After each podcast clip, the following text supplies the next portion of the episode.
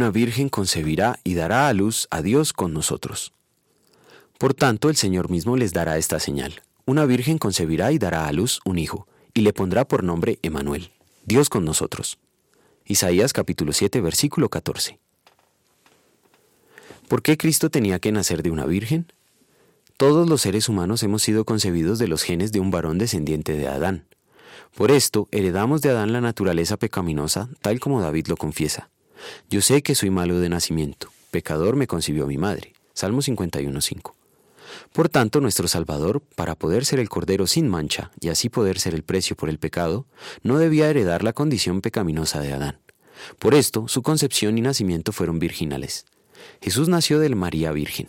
Su naturaleza humana viene de María, pero él fue concebido por el poder del Espíritu Santo, de modo que el eterno Verbo de Dios, Dios el Hijo, asumió la naturaleza humana en el vientre de María.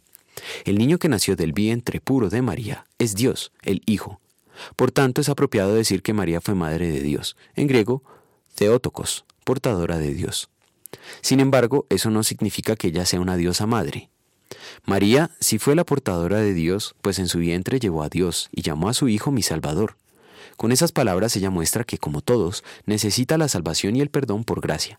La Biblia no nos autoriza a acudir a ella en oración, ni como intercesora, ni como mediadora y mucho menos como corredentora.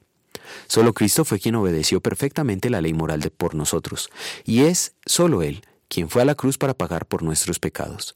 Gracias a sus méritos somos salvos y nuestras oraciones son escuchadas por el Padre. María dijo, hagan lo que Él les ordene. Así demostró que ella no está interesada en dirigir la atención hacia nadie excepto Cristo. Puesto que gracias a Él somos salvos, vamos a querer concentrar toda nuestra adoración, devoción, meditación y fe en Dios Padre, Hijo y Espíritu Santo. Oremos. Señor, no siempre puedo comprender a cabalidad toda tu palabra.